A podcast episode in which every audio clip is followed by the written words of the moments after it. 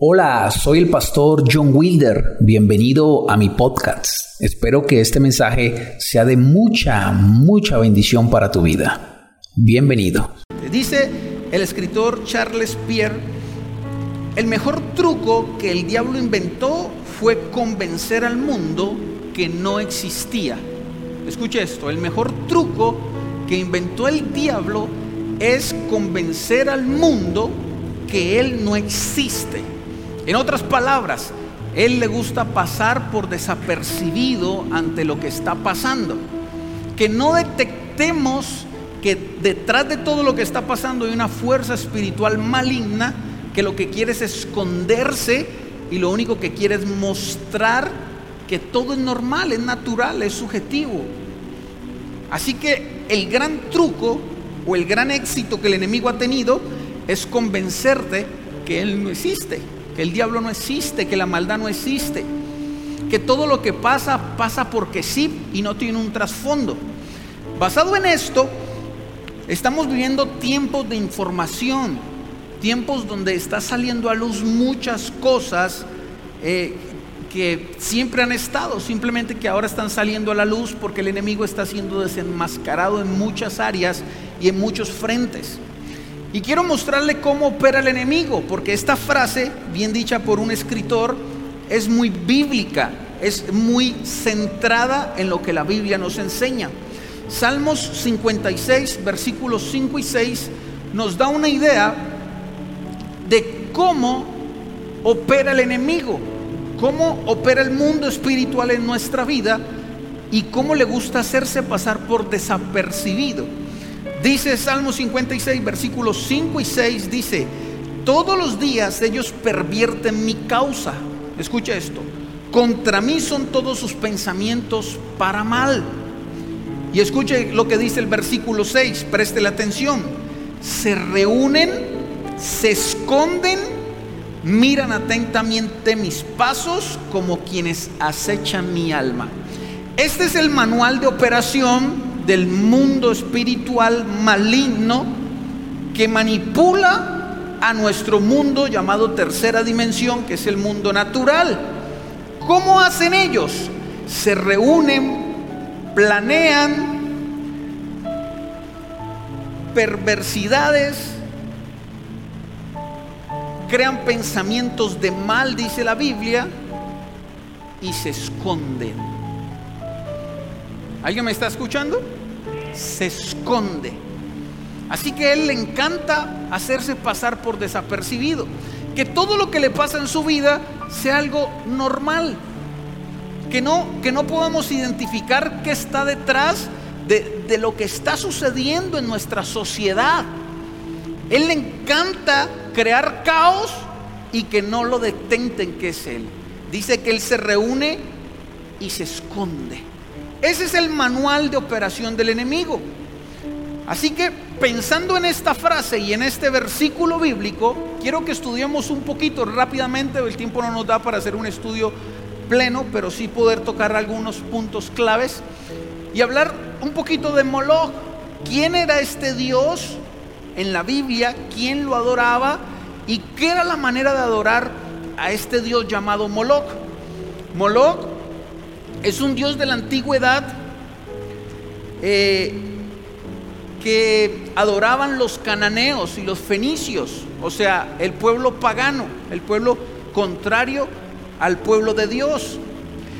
Y este Dios está asociado con sacrificios de niños, es decir, a este Dios se adoraba sacrificando niños, ya vamos a hablar de esto. Era la manera de adorar a Moloch. Así como nosotros somos adoradores del Dios creador increado y nuestra manera de adorarlo es con nuestro cuerpo, con nuestra boca, con nuestra conducta, parecernos a Él, venir a la iglesia a darle eh, el honor a Él. Es nuestra manera de rendirle culto a Dios. La manera de rendirle culto a Dios a este Dios o a este demonio realmente, porque es un demonio, es a través de sacrificio de niños. Escuche esto. ¿Sacrificio de qué? De niños. Molot es una estatua en la antigüedad, una estatua de bronce con fuego en su interior. Ahí hay unas imágenes, no sé si la podemos poner. Que dentro de ella había un horno de fuego y en ese horno era donde se mandaban los niños vivos, los bebés vivos, para que sean sacrificados a él. Ahí en media, en Easy Worship, dice media, imágenes y ahí están. Y este, este Dios era entonces el Dios Moloch. Tenía una cara, unos cachos, y en esta parte de acá, que hay como una, una, una puertica, eso era un horno. Ahí metían a los niños y los adoraban. ¿Cuál era la creencia del pueblo cananeo o fenicio por el cual lo adoraban? Porque ellos creían que Moloch era el que controlaba el tiempo, o sea, el clima, controlaba la lluvia, el sol, el trueno, y también creían que era el dios de la fertilidad. Entonces, cuando ellos iban a sembrar su producto, ellos ofrecían los bebés de esa época. ¿Para qué? Para que, para que el dios Moloch de ellos hiciera llover y pudieran sus, sus campos dar el producto y vivir, porque esa era su economía. Darle fertilidad a sus terrenos, y no solo a sus terrenos, sino a sus mujeres, porque en ese tiempo era muy importante ser fértil para las mujeres. Así que la manera de ellos asegurarse la prosperidad durante todo el tiempo era tener hijos y los bebés sacrificarlos, quemarlos como si fuera algo normal. La Biblia habla desde el Antiguo Testamento y le dice al pueblo de Israel mucho cuidado con contaminarse con estas prácticas, porque estas prácticas son abominación para Dios. Escuche lo que dice Levíticos del 20, eh, Levíticos 20 del 1 al 5. Préstele mucha atención, por favor. Levíticos 20, 1 al 5. ¿Está conmigo, iglesia? A ver, los que estén dormidos digan amén. Ay, Jesús. Bueno, voy con los que no están dormidos.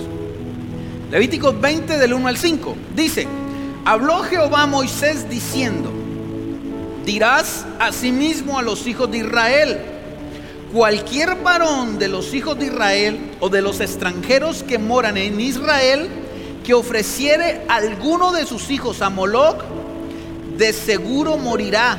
El pueblo de la tierra lo apedreará. Y yo pondré mi rostro contra él tal varón. Y lo cortaré de entre su pueblo por cuanto dio a sus hijos a Moloch, contaminando mi santuario y profamando mi santo nombre. Si el pueblo de la tierra cerrare sus ojos respecto de aquel varón que hubiere dado a sus hijos a Moloch, para no matarle, entonces yo pondré mi rostro contra aquel varón y contra su familia y le cortaré de entre su pueblo con todos los que fornicaron en pos de él prostituyéndose con Moloch. Aquí está la advertencia muy clara desde, desde los inicios de la Biblia. Eran prácticas paganas y como el pueblo se estaba se estaba mezclando con los paganos mientras conquistaban y todo el tema y entraban y salían a la tierra prometida y todo el tema. Ellos, el, Dios les dijo, mucho cuidado, porque ustedes van a conquistar, no a ser conquistados. Y he visto que algunos dejaron de ser conquistadores y se convirtieron en conquistados. Y esas prácticas que para ellos es normal coger sus hijos y quemarlos vivos, tirarlos vivos al horno, y ofrecérselos a un Dios para que ellos les dé prosperidad, esas prácticas son abominación. Mucho cuidado con contaminarse matando a los niños, decía Dios. Así que esta práctica, empezando desde aquí, era una abominación total frente a los ojos de Dios. Totalmente. Para avanzar un poquito, vamos a hablar entonces quién es Moloch en nuestra actualidad. Moloch era el dios de los cananeos, que se le ofrecían los niños. Parece algo muy normal, ¿no? Según la Biblia era algo muy normal para ellos, pero para Dios no. Pero este Dios que le estoy hablando de miles y miles de años atrás, ¿cómo es que puede subsistir o de qué manera eh, subsiste hoy en día en nuestra actualidad? Ahora, yo quiero que usted vea lo siguiente y vaya abriendo su, su, su mente a esto. Yo siempre he dicho y he tenido una frase que los principios son innegociables, pero los métodos se van renovando para así seguir cumpliendo con nuestros principios. Quiere decir, el mundo es cambiante y la palabra de Dios no se puede cambiar, pero los métodos, cómo llevar la palabra, cómo enseñar la palabra, cómo hacer y bendecir a la gente con la palabra cambian. No, no el fundamento, pero sí el método. Lo podemos ver hoy en día. Por ejemplo, ahora estamos vía YouTube. Hace 10 años atrás, ¿qué era de nosotros? Hace 10 años atrás no se evangelizaba, no se le predicaba a la gente allá en casa a través de un teléfono. Son métodos que van cambiando, pero el fundamento sigue siendo el mismo. El enemigo que le gusta esconderse es igual. Antes a Moloch se adoraba con una estatua de bronce, de oro y se le traían los niños. Pero ¿cómo cambió el método del enemigo para ser adorado de la misma manera que antes, pero con un método diferente? Ahora, Moloch en la actualidad, Moloch o Baal, también conocido, es un dios satánico de una, un ente oscuro que todo el mundo los conoce como los Illuminatis, que pide niños para ser sacrificados, el mismo fundamento, niños para ser sacrificados. Los sacrificios preferidos de Moloch son los niños, especialmente los bebés, porque los bebés son seres que están impregnados de materia. Quiero que me escuche muy bien. Cuando habla de que están impregnados de materia, ellos hablan de un, un aspecto que ellos denominan la vibración o la energía. Por eso todas estas ramas agnósticas hablan de la energía, de la vibración. Porque para ellos la energía o la vibración es lo que nosotros llamamos la santidad o la unción, por decirlo así. la luz que tenemos de parte de Dios. Así que los bebés son escogidos como, como algo, algo puro, algo que vibra mucho según el idioma de ellos, algo que tiene mucha luz porque tienen inocencia. Y como son inocentes, entonces son más apetecidos por Moloch. Por eso a Moloch no se le ofrecían los seres humanos normales. Por eso a Moloch no se le ofrecía gente adulta, sino especialmente los niños, porque los niños según ellos tienen mayor capacidad de vibración, más energía. Nosotros lo podemos deducir como mayor inocencia, entonces mayor santidad, mayor luz en ellos, menos pecado, por decirlo así. Y él se alimenta entonces y prefiere los niños, porque ellos vibran menos. ¿Me está escuchando? Ahora, pensando en esto, de estos entes oscuros llamados Illuminati, cabales, el estado profundo, todo lo, que está pasando hoy en día, que ojalá usted pudiera ver un poquito, se denominan 13 familias reales. Considerar las 13 familias que dominan el mundo. 13 familias reales que dominan el mundo. Ellos tienen niveles. Y por eso nosotros también tenemos niveles. El alto nivel de ellos es el nivel 33 de los satanistas, de los iluminates, de los que controlan el mundo. Y esta gente cuando llega al nivel 33, lo único que pueden ofrecer no es sus cuerpos, no es hacer actos de pedofilia, no es ofrecer animales, sino que es solamente niños, solamente bebés. Es lo que les pide cuando están en un alto nivel. Nosotros como hijos de Dios también cada uno tiene una fe diferente, una santidad diferente, tiene una manera de, vivir con Dios diferente. Unos son más buscadores que Dios, otros son más relajados, unos andan viendo cómo el enemigo los engaña y él se esconde y creen que es normal. Todos vivimos en, en una espiritualidad diferente. Podremos decir los niveles. El enemigo es igual, tiene niveles. Y cuando alguien llega al nivel 33, entonces este nivel solo exige sacrificios de niños. Solo exige sacrificios de niños. Ahora, pastor, ¿dónde quiere llegar con toda esta información? Porque es mera información. A lo siguiente. Y no quiero crear contienda ni hablar de política ni nada de eso, pero yo tengo que hablarlo porque es lo que Dios puso en mi corazón. ¿Qué relación tiene Moloch los entes del estado profundo que controlan el mundo con lo que hoy estamos viendo con el tema del aborto. ¿Aló? Se han descubierto en muchas partes del mundo fósiles o, ¿cómo se dice? Fosas de muchos niños. Hay información que la gente la llama conspiración porque no se ha podido comprobar y hasta ahí se quedará conspiración. Pero es demasiada la información que hay de toda la red de pedofilia, de todos los sacrificios de niños que se han encontrado en Perú, en Alemania. Por ejemplo, ahí hay una foto, la primera, una foto que fue, fue tomada en Perú hace años atrás, donde encontraron una, una fosa de puros huesos de niños. Ahí no se alcanza a notar, pero todo eso que usted ve ahí son huesos de niños y de llamas. Sacrificios que se van encontrando y que no saben cómo parecieron o cómo surgió. Hay conspiración, llamémosle conspiración, de redes de pedofilia enormes en el mundo. Hay conspiraciones de que incluso en algunas iglesias se han encontrado muchos niños en el 2010, cuando hubo el terremoto de Haití, llegaron estos, estas familias reales, estas 13 familias reales, que son los que controlan el mundo con dinero, que son los que controlan todo el poder económico a nivel mundial. Llegaron que es que adoptar niños se dice, digo, no lo aseguro porque queda en conspiración, pero es demasiada información siendo la misma que fueron a adoptar niños haitianos que es que para salvarlos de la pobreza y de la miseria, y hasta el día de hoy no hay registro de esos niños. Dicen y se conspira también que en Nueva York hubo un tiempo en el 2016 que se encontraron muchos niños, más de 200 niños amarrados, con vida. Y le puedo hablar de un sinfín de información que parece conspiración, pero que en el mundo están pasando cosas que no nos damos cuenta.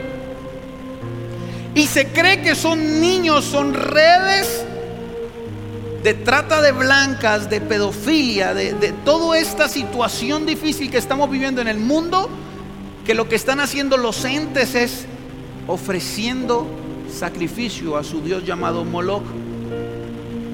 Ahora, escuche esto. En realidad, Moloch moderno es mucho más implacable que el Dios de los cananitas. Su método mejoró y cambió y es más implacable, es mejor, es más fácil hoy en día ofrecer, ofrecerle un hijo a Moloch que la antigüedad. Porque antes usted tenía que llevarlo hasta una estatua. Hoy en día hay más de 50 millones de niños muriendo todos los años, donde estos entes oscuros han pactado y han puesto delante de Moloch todos los niños que mueran por asuntos de aborto, son niños ofrecidos a Moloch. ¿Aló? Entonces hoy en día se está alimentando este demonio llamado Moloch a través del aborto. Y yo no sé si usted es pro aborto, no, no es el caso. El caso es que tengo que hablarle algo que está en la Biblia, porque usted aquí no vino a hablar de política, vino a escuchar un mensaje de parte de Dios.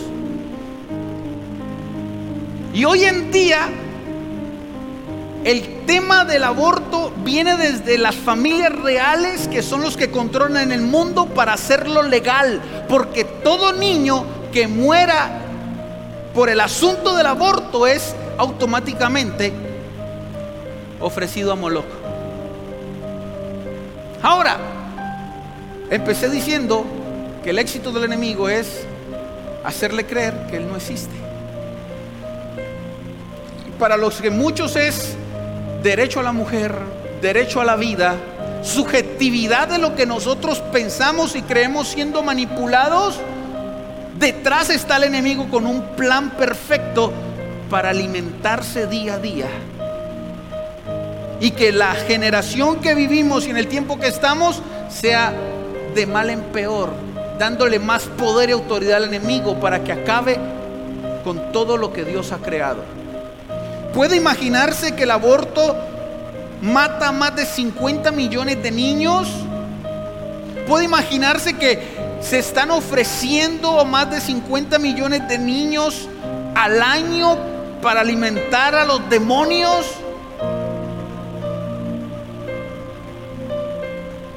Esto nadie lo habla. Esto nos enseña pero yo quiero que usted detrás de lo que está pasando perciba lo que Dios está haciendo y lo que el enemigo está haciendo. El cuerpo de la madre se convirtió en la estatua de Moloch. El horno es el vientre de la madre. Y lo que debería ser algo para proteger al niño, para proteger la gestación, para proteger a ese individuo que viene en camino, se convirtió en su ataúd y en su tumba. Así que la imagen, otra vez, la imagen del Dios, de este Dios, de este demonio llamado Moloch, la pactan representándola en la mujer diciendo, ya no vamos a hacer algo tan evidente como una estatua. Ahora cambiemos el método y que la estatua sea la mujer y que su vientre sea el horno de fuego. Mientras los cogemos como maniquís para que sigan peleando por los derechos, por el humanismo, por yo no sé qué, por yo no sé cuánto. Sigan en sus peleas absurdas mientras yo me sigo alimentando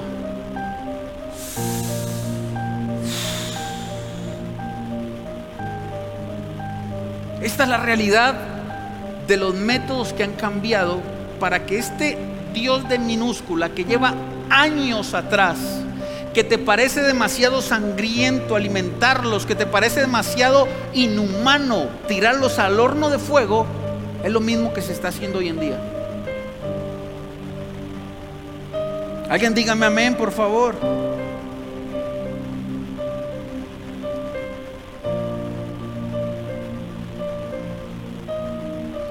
Segundo libro de Reyes, capítulo 17. Ahora sí, preste atención porque voy a hablarle de la Biblia. Con esta explicación quiero darle el mensaje de parte de Dios en esta mañana. ¿Lo recibe? Segundo libro de Reyes, capítulo 17, versículo 24. Préstele atención, por favor. Préstele mucha atención. Y trajo el rey de Asiria gente de Babilonia, de Cuta, de Aba, de Hamad, de Sefarbaín, y los puso en las ciudades de Samaria, en lugar de los hijos de Israel, y poseyeron a Samaria y habitaron en sus ciudades. A ver, le explico. Este fue en el tiempo donde los cananeos y toda esta gente, eh, el tema de Babilonia y todo esto, cuando cogieron a los hijos de Dios y los, los despojaron de sus tierras y los esclavizaron cuando Samaria quedó desolada, o sea, una ciudad quedó desolada, entonces trajeron a la gente pagana, a los cananeos, y los pusieron a vivir en Samaria. Como decir que nos sacan a todos de Tuluá y mandan a, traer a, europeos a vivir a Tuluá, algo así. Gente que no era del territorio estaba viviendo en el territorio. Esto es lo que pasó. Entonces dice el versículo 25, y aconteció al principio, cuando comenzaron a habitar allí, que no temiendo ellos a Jehová, envió Jehová contra ellos leones que los mataban. Y dijeron pues al rey de Asiria, las gentes que tú trasladaste y pusiste en esta ciudad de Samaria no conocen la ley de Dios de aquella tierra, y él ha echado leones en medio de ellos, y aquí que los leones los matan porque no conocen la ley del Dios de este país. Escuche lo que pasó. Llegó gente a habitar en la tierra de Dios gente que traía costumbres, que traía otra manera de pensar. Y lo que y por consecuencia de que no era gente de esa tierra y que ignoraba al Dios de esa tierra, dice la Biblia, que vinieron leones y mataba a todos los que estaban en esa tierra. Y la gente nos explicaba de dónde salían leones en el desierto. La gente nos explicaba por qué nos mataban a nosotros, a, los que venimos a esta tierra a conquistarla y se le alumbró el bombillo alguien dijo, ustedes están siendo asesinados porque no conocen a Dios. Ustedes están muriendo porque no conocen a Dios. Ustedes están muriendo porque no conocen la ley de Dios. Ustedes están padeciendo porque no conocen a Dios. Pretenden saber quién es Dios, pero no lo conocen. Y por consecuencia, el que no conoce a Dios es engañado. El que no conoce a Dios va muriendo lentamente. El que no conoce a Dios se deja engañar. El que no conoce a Dios. Dice Pedro que el león anda como que el diablo anda como león rugiente buscando a quien devorar. Y se les ocurrió la idea, bueno, si estamos muriendo porque no conocemos a este Dios, que es el Dios de los israelitas, bien, vamos a conocerlo. Y le trajeron un pastor que les enseñara. Y el pastor empezó a decirle, Jehová es santo. Jehová es bueno, Jehová es vida, Jehová es prosperidad, Jehová es sanidad, Jehová te sacará del hoyo, del lodo cenagoso, Jehová está contigo, Jehová te guardará de todo mal, de todo peligro. Y le empezó a enseñar la ley a esta gente. Y cuando esta gente aprendió la ley, entonces los leones dejaron de matarlos. ¿Por qué? Porque automáticamente cuando usted tiene conocimiento en la palabra y no solo en una palabra superficial, sino real, entonces el conocimiento te protege y hace que evites y no cometas tantos errores en tu vida. Cuando Dios se te presenta a tu vida, no se te presenta para que lo tengas como un mero conocimiento o para que apliquemos mal el versículo, tomar lo bueno y desechar lo malo. ¿Sabe algo? He estado meditando en eso y no me gusta mucho la aplicación que se le ha dado a ese versículo. Porque la gente viene a hacer filtros no de lo bueno, de lo malo, sino de lo que les conviene. Y cuando se enseña esta verdad, yo estoy aquí para enseñarte esta verdad. No para agradarte, no para eh, que te sientas cómodo, sino para decirte que esta verdad es la que tiene poder de cambiar tu vida. Y cuando el enemigo te está matando, cuando el enemigo te está acosando, cuando el enemigo está acabando con tu familia, con tu negocio, con tu vida, con tus hijos, cuando el león te anda devorando, tu única salvación es esto. Pero conocer a Dios no implica solo aceptarlo. Conocer a Dios implica que yo tengo que obedecer lo que estoy aprendiendo. Decía en el matrimonio de Laura. ¿Fue el matrimonio de Laura? No me acuerdo.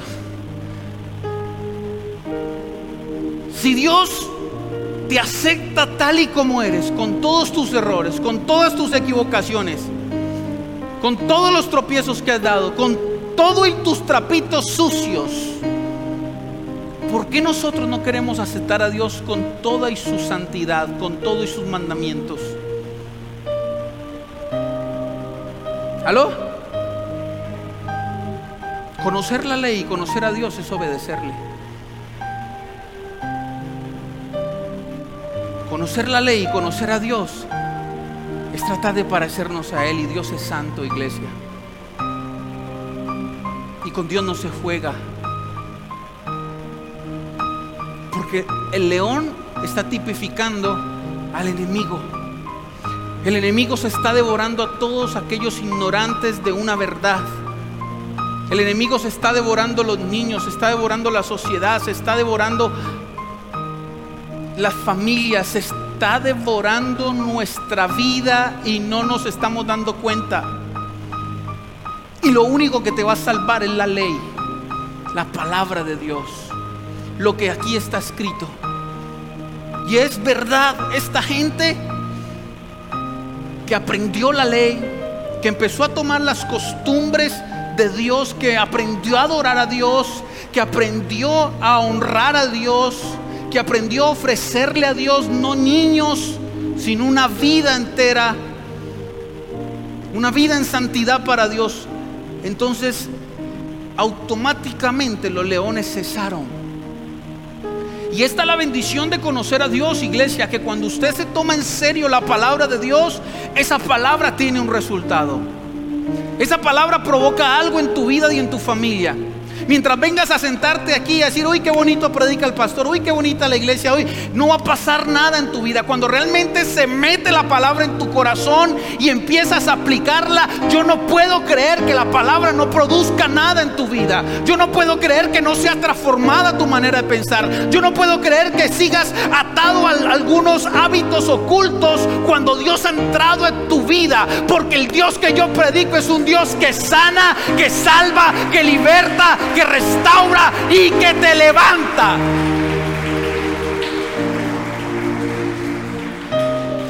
Claro, esta gente aprendió. Esta gente aprendió. Pero mire lo que sigue diciendo la Biblia. Versículo número 28.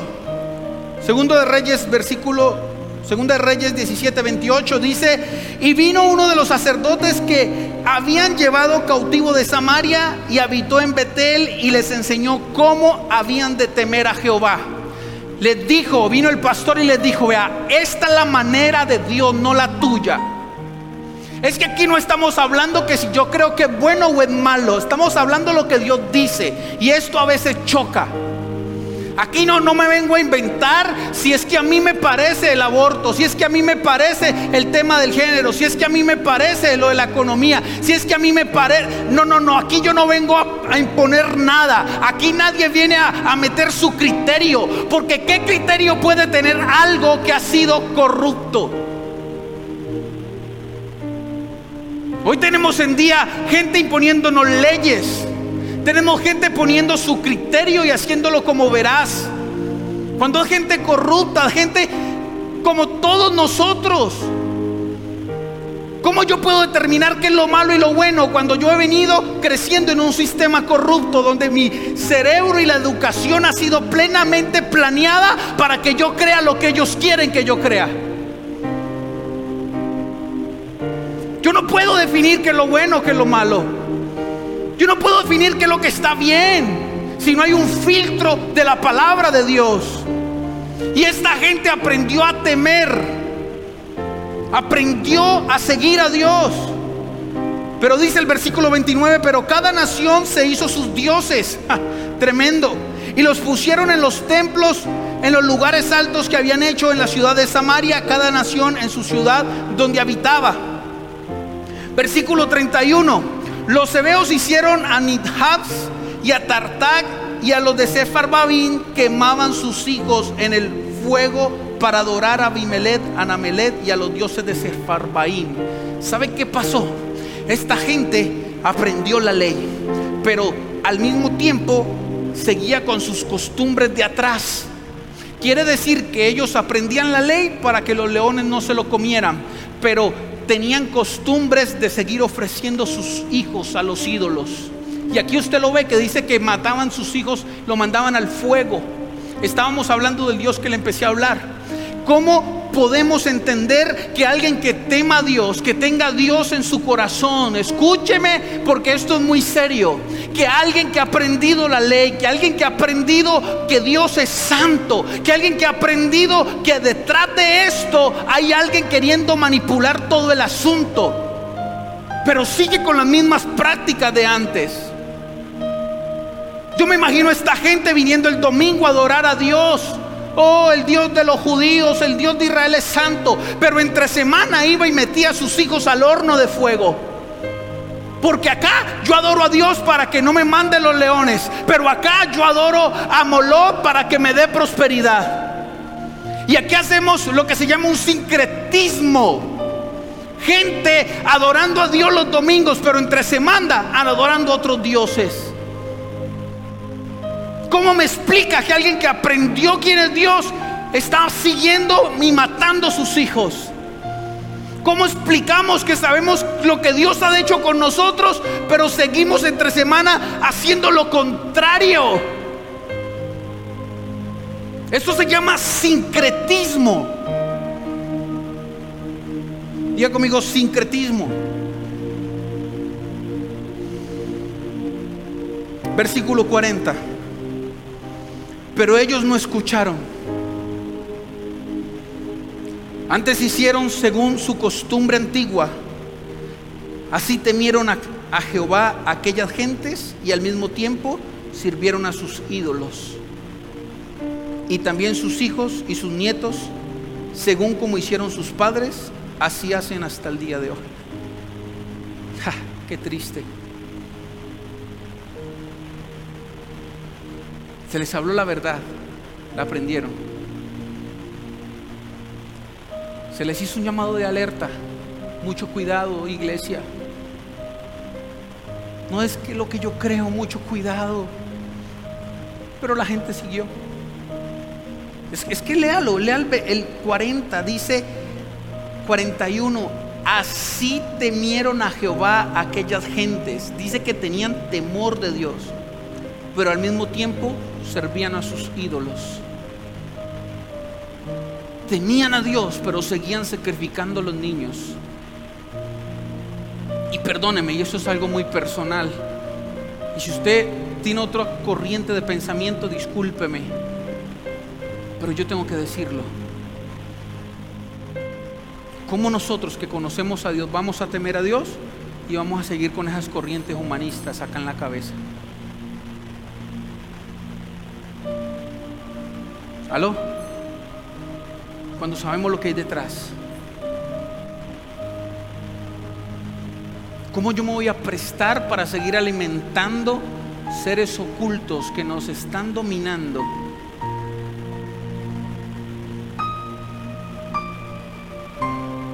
Explíqueme cómo estamos haciendo sincretismo hoy en día con Dios.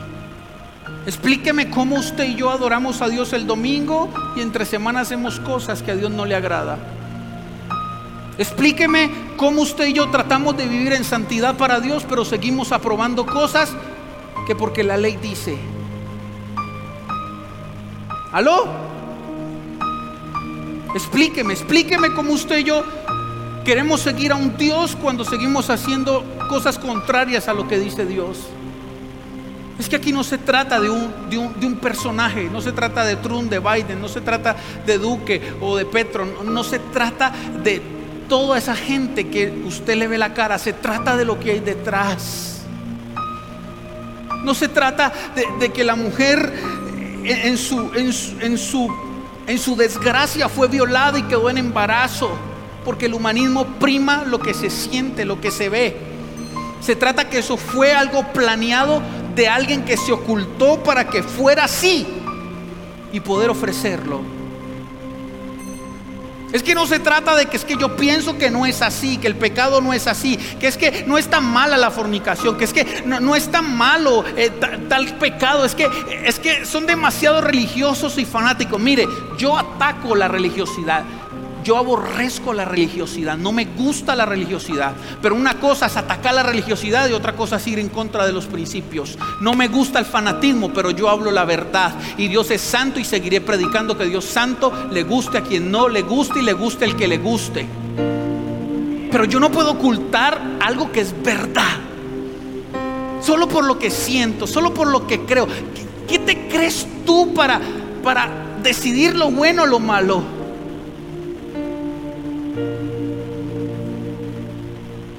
Hoy vivimos en un mundo de sincretismo, adorando a Dios y adorando otras cosas, adorando a Dios y aprobando cosas. Señores, abramos los ojos, el enemigo le gusta esconderse en medio del caos. Quiero terminar no con un versículo, sino con dos frases de dos personajes que marcaron la historia de este país. La primera dice,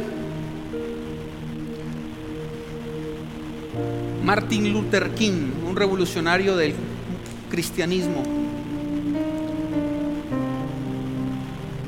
Una nación se sentencia a sí misma cuando sus gobernantes legalizan lo malo y prohíben lo bueno. Y cuando su iglesia cobardemente se vuelve cómplice con su silencio. Repito, una nación se sentencia a sí misma cuando sus gobernantes legalizan lo malo y prohíben lo bueno. ¡Ja! Tremendo. Y cuando su iglesia cobardemente se vuelve cómplice con el silencio. Segunda frase y terminamos. Gandhi. ¿Quién no ha escuchado de Gandhi? En cuanto alguien comprende, en cuanto alguien comprende que obedecer leyes injustas es contrario a su dignidad de hombre, ninguna tiranía, tiranía puede dominarle. En cuanto alguien comprende su dignidad, sus valores, cuando alguien comprende, déjeme agregarle un poquito a esta frase, que Dios tiene cuando deja la ignorancia y conoce esto que es nuestra salvación, cuando alguien deja meter su mente y su corazón y sus emociones y comprende esto, entonces deja la tiranía. Otra vez.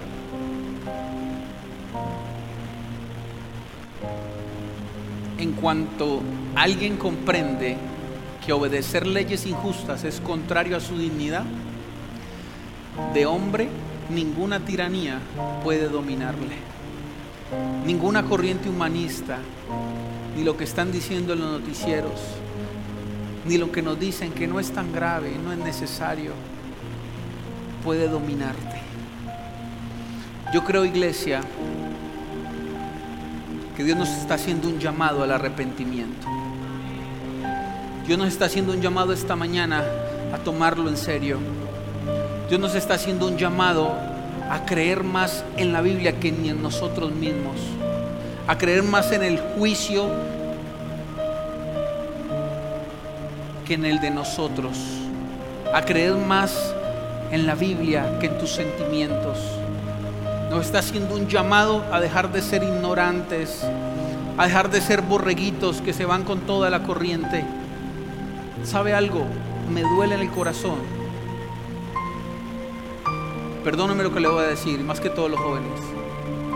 Yo le decía a mi esposa, me duele tanto saber que es más de influencia los profesores en la universidad que yo como pastor. Me duele saber que te puede influenciar más allá en la universidad el jefe, el filósofo, que tu pastor donde vienes a escuchar la palabra que en otras palabras es Dios.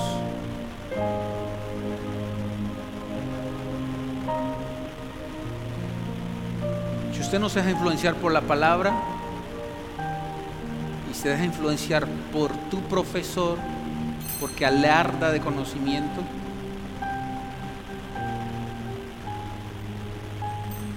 yo evalúo,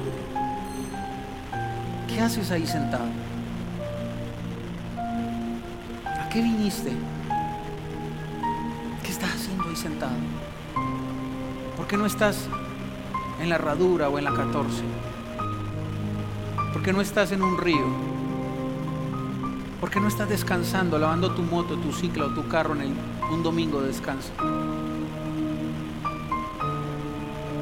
Si estás aquí sentado es para que te dejes convencer de esto y que deje los prejuicios y poner barreras y entiendas que esto es tu salvación. ¿Cuántos dicen amén? Ponte de pie, por favor. Deseo que hayas escuchado a Dios a través de este podcast, aspirando que puedas realmente aplicarlo en tu vida para que provoque cambios sobrenaturales en la misma. Soy el pastor John Wilder y hasta la próxima. Bendiciones.